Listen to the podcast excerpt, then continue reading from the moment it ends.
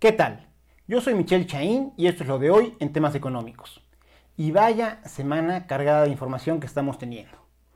Por principio de cuentas, y es un dato que aquí sí, honor a quien honor merece, lo tomo enterito del Twitter de Jonathan Heath, que es el vicegobernador del Banco de México. Jonathan Heath, que desde que estaba en el área de investigación económica de HCBC, siempre ha sido muy prolijo y muy compartido y muy metido en este tema de la difusión de la, información económica. Entonces, en el sentido, Jonathan, muchas gracias. Y es que ni más ni menos, el National Bureau of Economic Research, que es algo así como el INEGI, pero versión gringa, eh, determinó que en febrero de este año los Estados Unidos entraron a recesión. Y esto, esto es importantísimo, porque se rompe la racha más larga de expansión económica en la historia de la, de la Unión Americana. Fueron 128 meses de expansión económica que, como les digo, se acaban en febrero. Y ojo, cuando hablamos de la más larga en la historia de los Estados Unidos, hay que tomarlo en serio, porque el National Bureau of Economic Research tiene bases de datos que datan de 1854. Y aquí sí, el principal este, porrista y promotor de, de los Estados Unidos es ni más ni menos que México. ¿Por qué? Porque ante la falta de motores de crecimiento interno, ante la debilidad que estamos teniendo en la economía mexicana, en realidad pareciera que el único mecanismo que nos va a sacar de esta recesión y crisis económica, caída en la que estamos, a raíz del COVID-19, la sana distancia, el mal desempeño económico de México y que se está juntando para que estemos cayendo al doble o al triple de lo que está cayendo el resto del mundo, pareciera que la única ventana de oportunidad que tenemos para poder salir es agarrarnos de la economía norteamericana y en la medida que ellos despeguen, que nos puedan jalar. Entonces, en ese sentido, estamos haciéndole changuitos a que el señor Trump le vaya bien en tema de recuperación económica exclusivamente y ya en lo demás que se hagan bolas como puedan. Y esto viene, insisto, por la debilidad estructural que está teniendo la economía mexicana. Hay dos sectores que deberían de ser, digamos que los motores internos por excelencia. Uno, el sector de la construcción, con esta capacidad que tiene para pegar en más de 66 ramas de la actividad económica, estos mecanismos de transmisión y sobre todo estos efectos multiplicadores que, siempre tiene. Sin embargo, lleva, si hacemos el comparativo mes de este año contra el del año pasado y nos vamos así mes con mes, lleva desde enero de 2019 que no solo no crece, sino que todos los meses ha ido cayendo. Y el otro motor que deberíamos de tener, dada nuestra ubicación geográfica y nuestra vinculación con los Estados Unidos vía el ahora TEMEC, sería el atraer inversiones a México que se instalen aquí, que aprovechen la buena calidad de la mano de obra mexicana, la competitividad en costos y desde aquí se le puede exportar a los Estados Unidos. Desafortunadamente, el gobierno federal ha tomado medidas a lo largo de este año y medio en los cuales, lejos de generarle confianza a los inversionistas, ha generado una crisis de confianza. Esa crisis de confianza se ha reflejado de manera muy importante en la inversión fija bruta, que el año pasado cayó 4% y este año amenaza con estar todavía peor, porque comparando febrero de este año con el del año pasado, la caída es como del 11%. Es decir, tampoco tenemos la inversión extranjera en México como aliada para generar empleos, para generar gasto, para que crezca la demanda agregada y pueda crecer la economía. Al contrario, estamos totalmente castigados y por eso, insisto, pareciera que la única oportunidad de México para poder superar este bache económico es que los Estados Unidos puedan despegar de manera rápida y encontremos los mecanismos vía TEMEC para podernos agarrar de la economía eh, norteamericana y que ellos sean quienes nos saquen. Y en ese sentido entramos a posiblemente el tema que más atención mediática se esté llevando. Y es el famosísimo crédito que México le pidió al Banco Mundial. Originalmente pensábamos que era un tema de mil millones de dólares. Ya en la medida que avanzó la información, resulta que es uno de los cinco créditos que le ha pedido ya México al Banco Mundial, por lo cual es un monto de cerca de 2.130 millones de dólares, cuyo pago está garantizado vía tres fuentes, bonos internacionales, bonos nacionales, es decir, CETES, este, UDIBONOS, bonos, y en tercer lugar, nuevas líneas de crédito que permiten estar haciendo un refinanciamiento.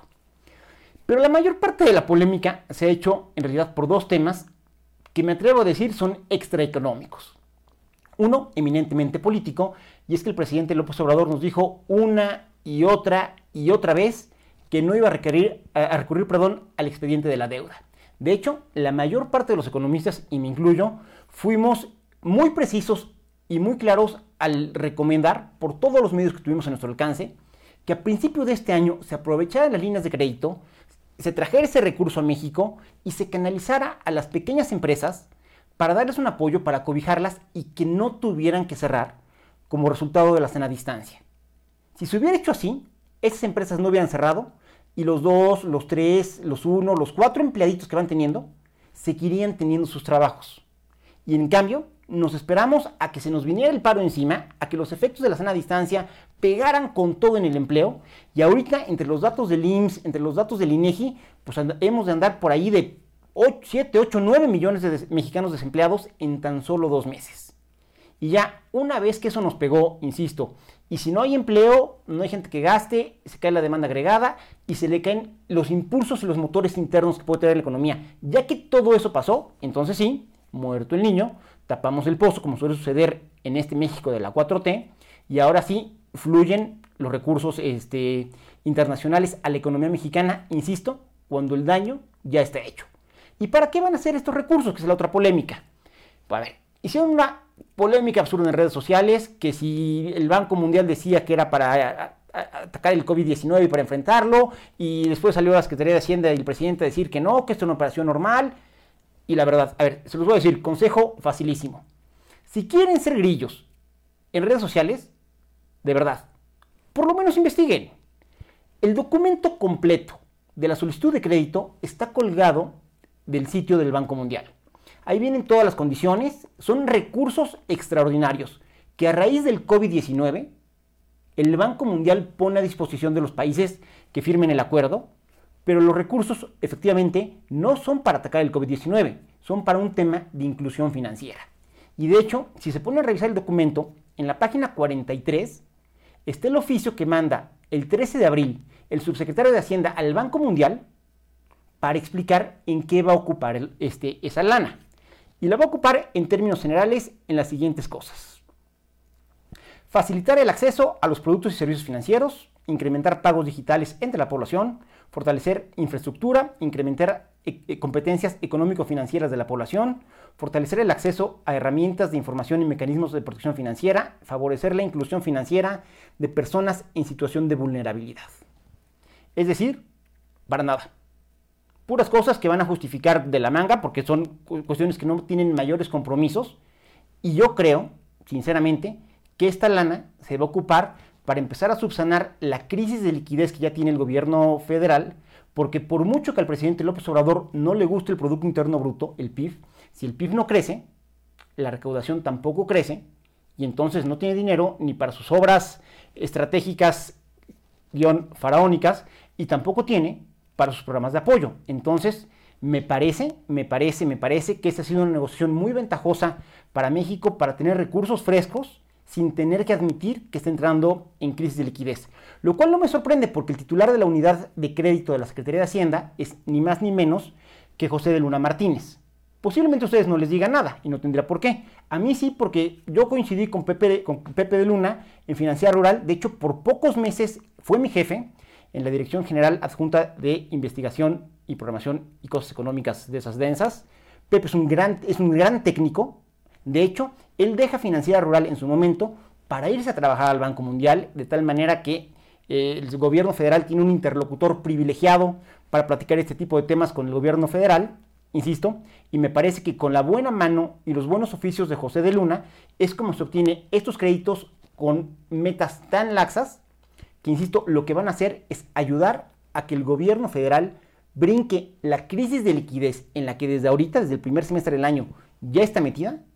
Y ojalá, ojalá, ojalá dé para que cerremos bien el año y no estemos cayendo en una lógica totalmente perjudicial de que no le alcanza y constantemente estén tratando de recurrir al expediente de la, de la deuda, porque si no, ahí sí se pueden poner las cosas muy, muy feitas. Y simplemente ya para acabar como colofón, decirles que el pasado 6 de junio, el fin de semana, hubo reunión del OPEP Plus, que nadie peló y que pasó sin mayores gritos ni sombrerazos, porque esta vez pudieron de manera ordenada, en las fechas que tenían previsto, sacar el anuncio de que se va a prorrogar esta, este recorte a la producción de petróleo tal como se había venido haciendo en los últimos meses, pero ojo, ahora sin la participación de México. No fue la secretaria Rosionale y todo fluyó muy bien. De hecho, de manera muy diplomática, de manera muy cortés, México dijo, ¿saben qué? Muchas gracias países de la OPEP y OPEP Plus, pero nosotros ya no podemos recortar nuestra producción. Hasta que llegamos y sale un acuerdo, simple y sencillamente, sin la participación de México y todos tan amigos como siempre. De verdad, no podíamos haber hecho esto desde la reunión pasada, ahorrarnos la vergüenza de secuestrar el acuerdo de los principales países productores de petróleo, darle en la torre a la fortaleza que debería tener el mecanismo para tratar de nivelar con las caídas en la, en la, en la demanda. Y además de todo, ahorrarnos la enemistad de todos los países de Medio Oriente y de la buena parte de los productores de petróleo. Además, claro, del favor que ahora le debemos al señor Trump. El protagonismo también tiene sus costos. Esto es lo de hoy y yo soy Michelle Chain. Muchas gracias.